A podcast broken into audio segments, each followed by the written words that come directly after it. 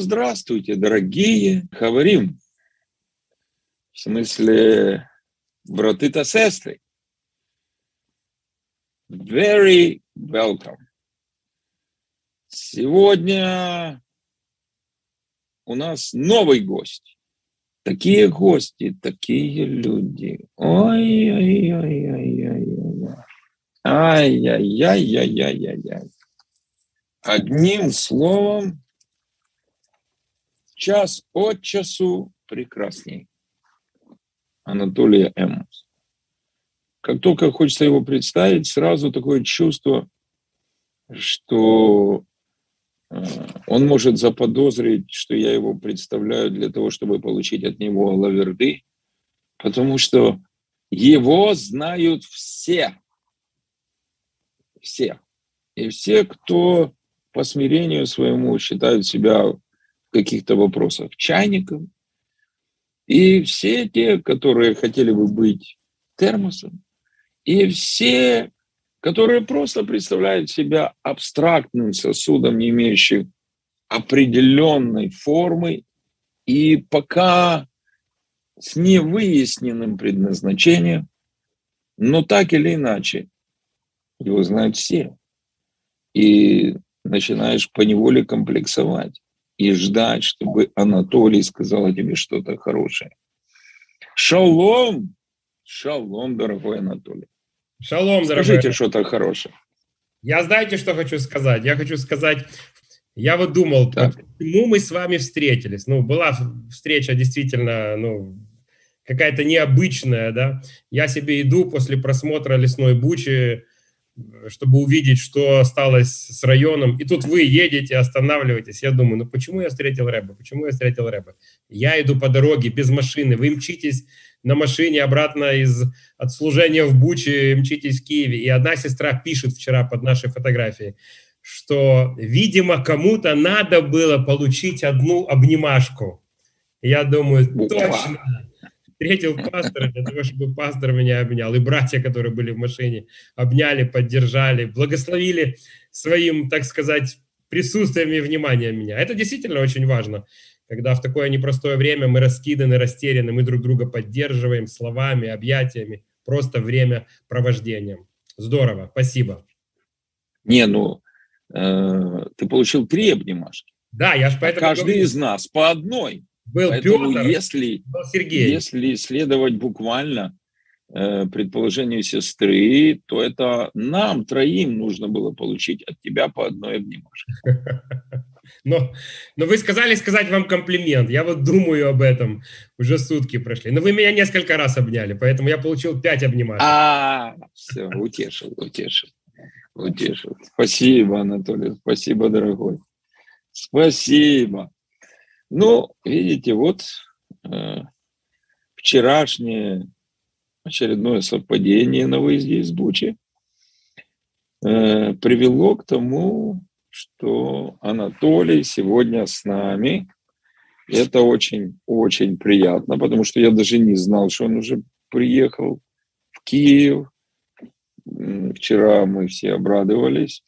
И добрых полтора часа слушали различные истории из э, жизни многих загадочных людей, которые, в общем-то, когда Анатолий про них рассказывает, они становятся очень понятными, несмотря на всю свою таинственность. И у меня, естественно, первый вопрос к Анатолию сегодня – дорогой, пожалуйста, можно рассказать о твоих путешествиях в это военное время и о тех встречах, которые на этих, можно сказать, буремных стежках у тебя происходили. С удовольствием, с радостью поделюсь. Наверняка это будет для кого-то ободрением, а кто-то увидит э, в моем рассказе отпечаток своей жизни, э, которая произошла вот в течение этих месяцев. Ну, как мы все знаем, 24 февраля началась война, Российская Федерация напала на Украину. И поскольку мы живем в Гастомеле, буквально 2 километра от аэропорта, э, мы стали, так сказать, немыми очевидцами всего происходящего.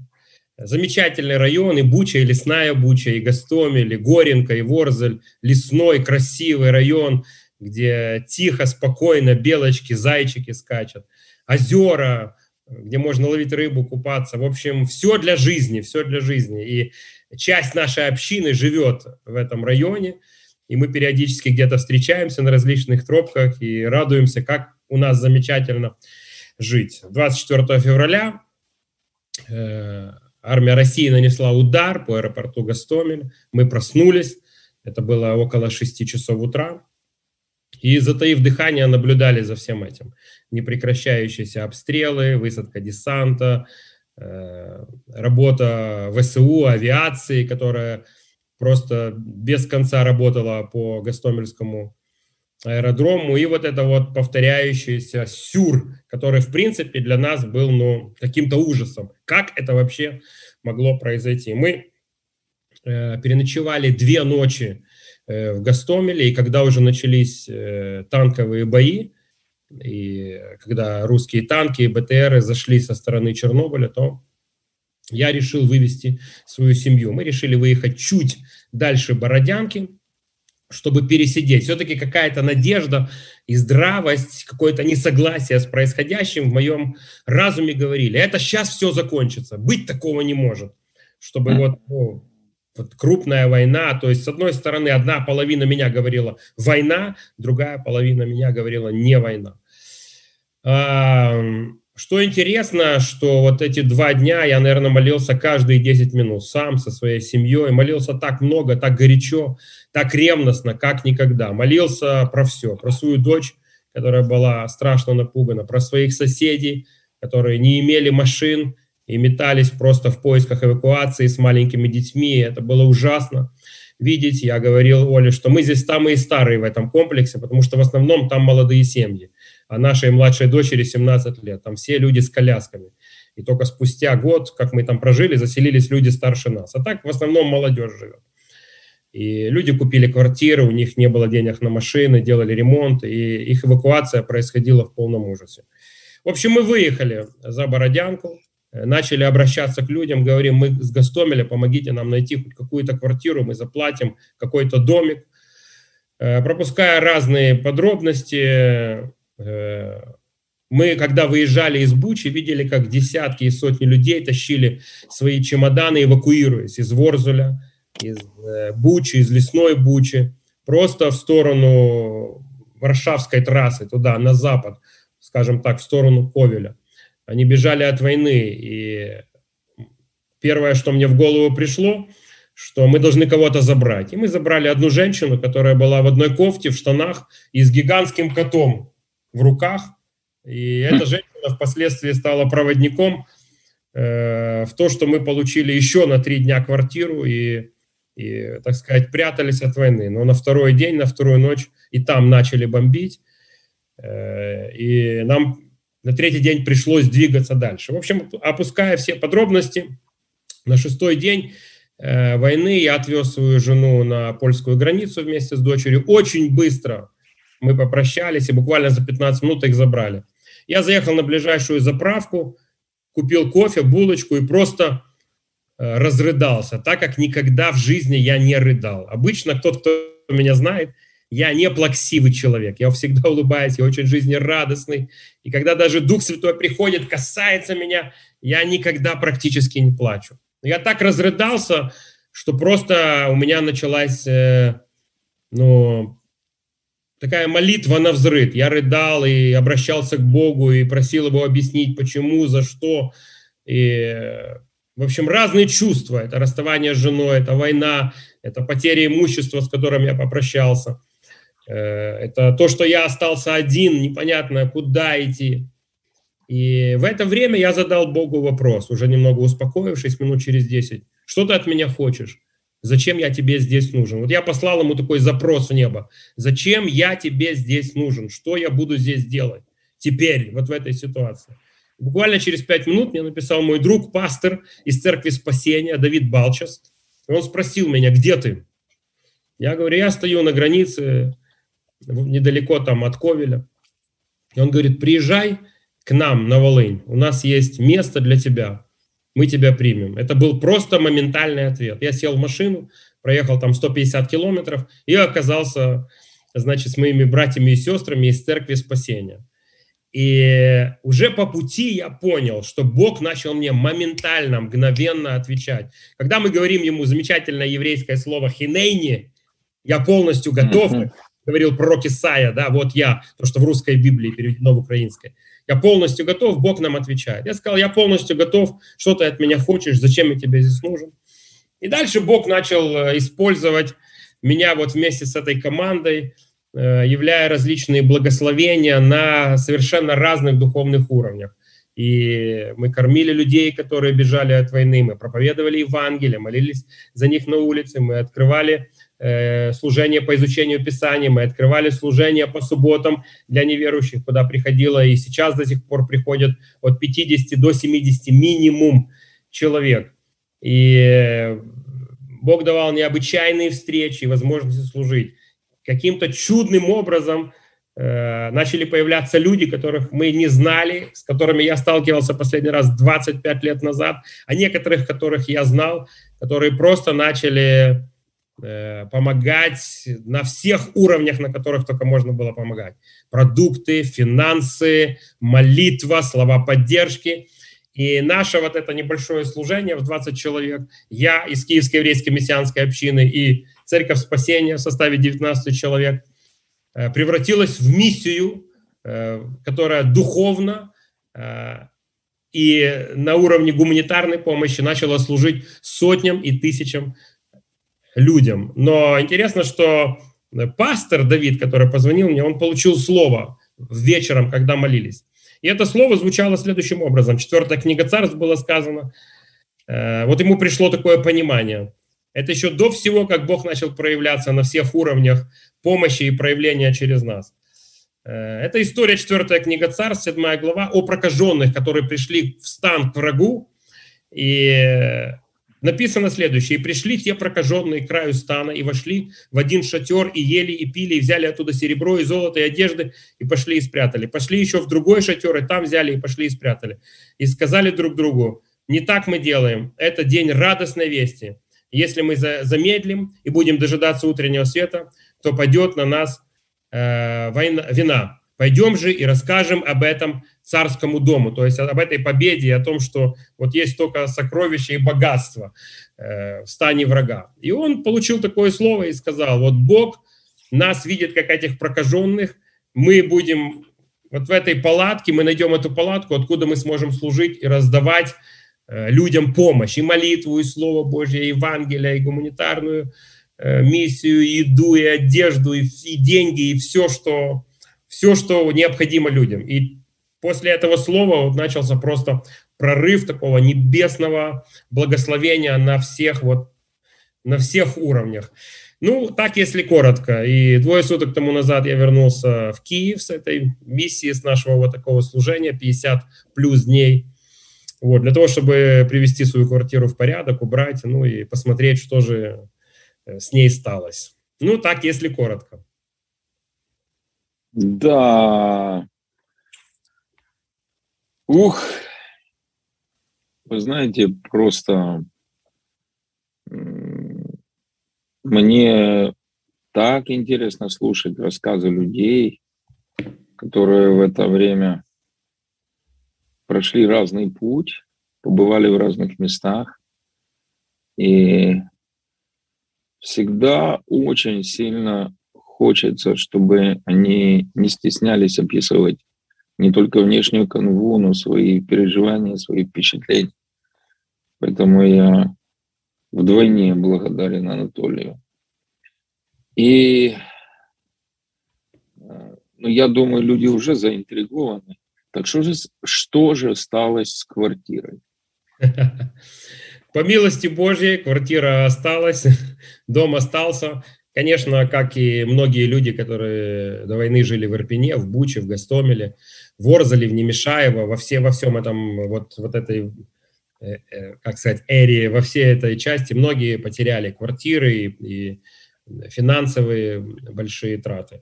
По милости Божьей все сохранилось, там плюс-минус, ну, где-то тысяч 40-45 тысяч убытков. Это стеклопакеты, различные другие какие-то... Ну, вот этот пролом в стене. Пошкодження, да, да, да. У нас стоял танковый полк, э, как сказали, э, вот это ЖК на Прорезной, наш ЖК, Парктаун и Авиатор, это стояли танковые, танковый полк. И, как вы знаете, особенно мужчины, которые служили в армии, танкисты, они все очень маленькие и худенькие. Туда таких, как я, в метр восемьдесят три не берут. Там все такие метр шестьдесят, метр пятьдесят И дверь они мою вскрыть не смогли. Это единственная дверь в подъезде, которую не скрыли из 54 квартир. А так всем двери вынесли. И мне сделали пролом в стене, куда лазили наши Э, друзья, которые живут за поребриком, и, значит, рылись у меня в вещах, раскидывая все на свое усмотрение по квартире. Поэтому сделали пролом, да, такой 50 на 70 примерно. По росту. 50 на 70 сантиметров такая вот дырка такая, такая, ну, я знаю, бобровая нора, я знаю, как это назвать. Я попытался туда залезть, но я понял, что я как Винни-Пух где-то застрял на уровне грудной клетки. Я подумал, никого в доме нет, я сейчас застряну, буду кричать, боже, пустите, подумают, что я мародер, доказывая потом. Прибежит, прибегут ВСУшники, которые внизу дежурят. В общем, я эту дурную затею и решил вызвать мастеров, которые эту дверь и устанавливали. Да, так что, ну, представьте себе эту картину. Я как бы такая детина в этой, в этой дырке вешу. Ну, хорошо. И что было взято из дома? Ну, я думаю, что я думаю, что пропали э, такие у меня были серебряные жгуты и цепочки. Я не могу их найти. Пропал бутыль с водой. 20-литровый бутыль с водой. Знаете, как вот мы все в дома покупаем воду, чтобы пить. Вот. Пока я больше ничего не могу обнаружить, что пропало, но там порвали некоторые семейные фотографии, не знаю, чем их так огорчили мои свадебные семейные фотографии.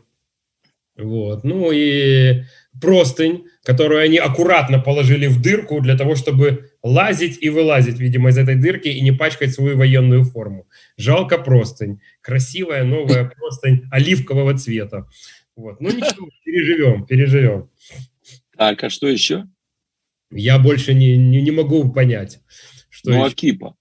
Да, о, о, да, Рэба. Пропала Мизуза, у меня такой идет обклад, такая, э, ну, когда дверь закрывается, такой обклад как бы в, в стиле ремонта, в стиль всех дверей.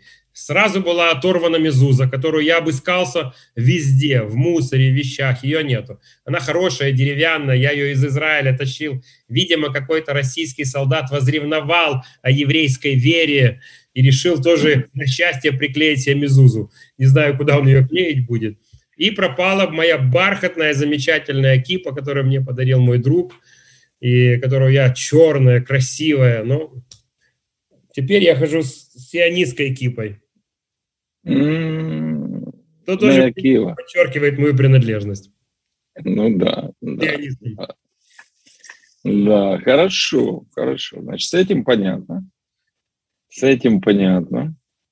Но, по-моему, э, они еще взяли нам почитать Библию, если я не ошибаюсь. Нет, не взяли. Я, когда мы уезжали, я так э, подразумевал, что если российская армия зайдет, то я так сказал Оле, давай Библию везде тут оставь на столах, пусть возьмут, почитают, или страхом убоятся, что мы верующие.